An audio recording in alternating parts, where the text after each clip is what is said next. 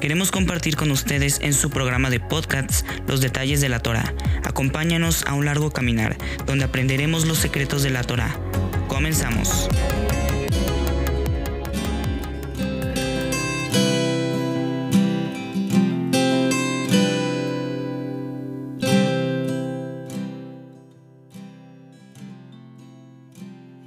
Shalom amada familia.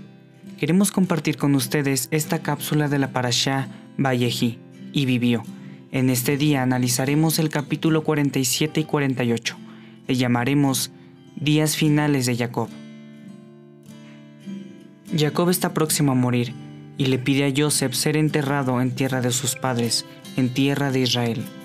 En esta porción incluye riquezas y principios de la vida, lo cual nos trae una gran bendición de igual forma nos explica el ámbito profético para con Israel. Antes de iniciar haremos la oración para abrir la Torah. Baruch Adonai, Eloheinu melech haolam, asher bahar banu mikol ha'amin, benatan lanu et orato. Baruch Adonai noten Torah. Amén ve amén. Bendito eres tú Adonai nuestro Elohim y Rey del universo, que nos ha escogido de entre todas las naciones y nos ha entregado su Torah Bendito eres tú, Adonai, donador de la Torah. Amén y amén.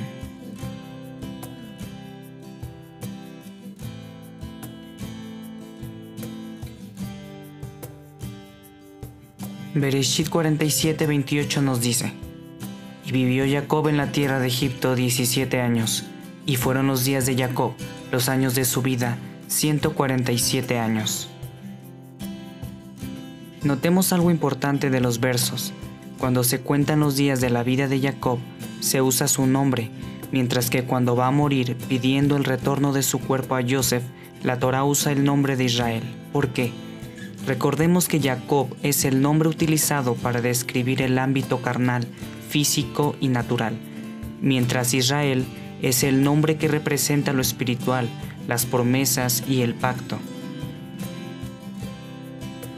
Uno de los principios bíblicos de gran importancia para cada hijo de Israel es cuidar de nuestros padres en su vejez y no aprender de las culturas de las naciones de la actualidad.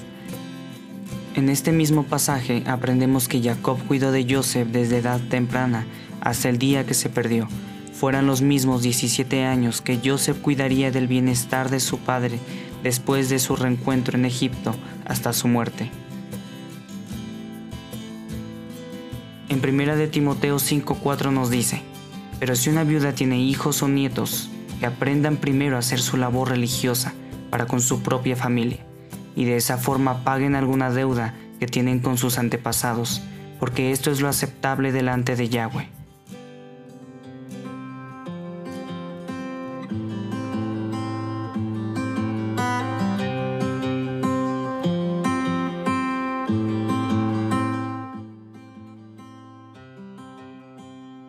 Deuteronomio 5:16 nos dice, Honra a tu padre y madre para que te vaya bien en la tierra que Yahweh tu Elohim les está dando.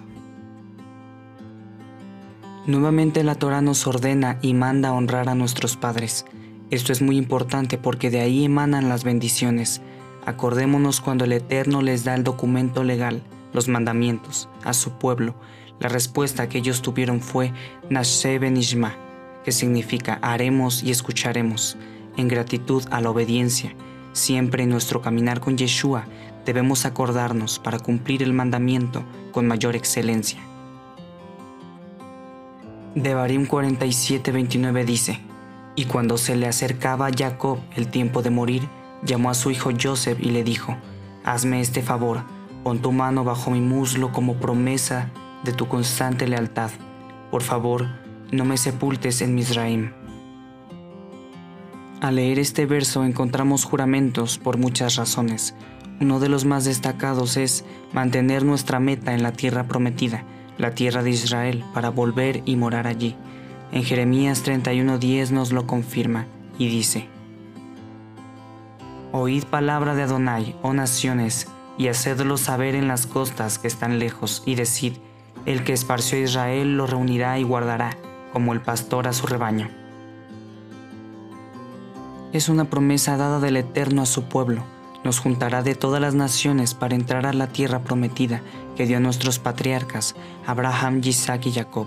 El punto importante y trascendente para resaltar de este pasaje es el juramento que le otorgó el Eterno a nuestro patriarca Jacob en el momento respecto al acto de poner la mano bajo el muslo. Nuevamente, expresa la importancia de la circuncisión en la descendencia de Abraham, un carácter irrevocable. En el capítulo 47-30 nos dice, Cuando me acueste con mis padres, sácame de Misraim y sepúltame en el sepulcro de ellos. Él respondió, Lo haré como lo has dicho.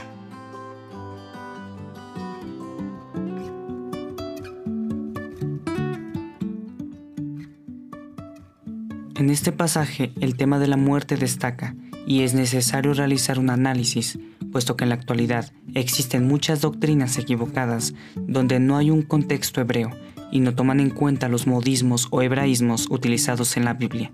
Ejemplos usados como la resurrección, muerte de un sádic, de un justo, de un injusto, la segunda resurrección y la muerte segunda.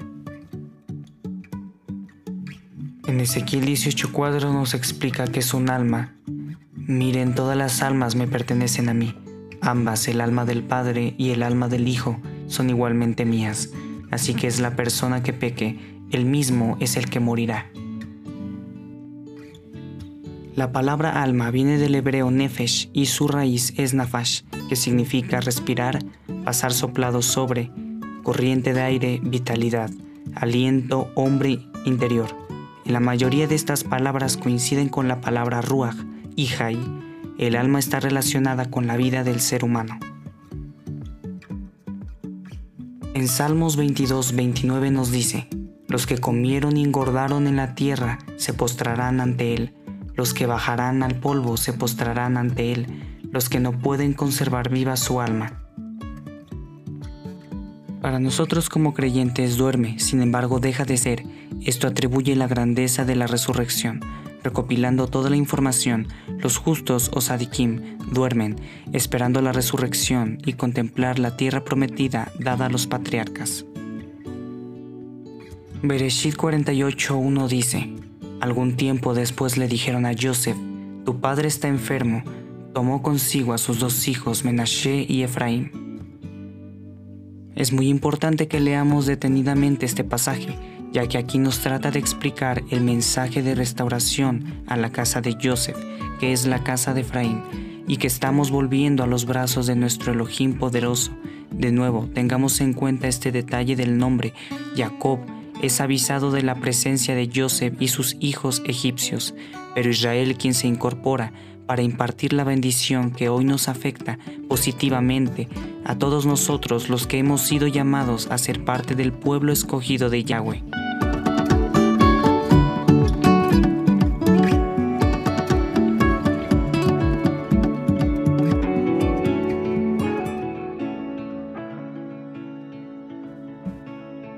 Bereshit 48 del 3 al 5 nos dice, y dijo a Joseph, el Elohim omnipotente me apareció en luz en la tierra de Canaán, y me bendijo y me dijo, He aquí, yo te haré crecer y te multiplicaré, y te pondré por estirpe de naciones, y daré esta tierra a tu descendencia, después de ti por heredad perpetua.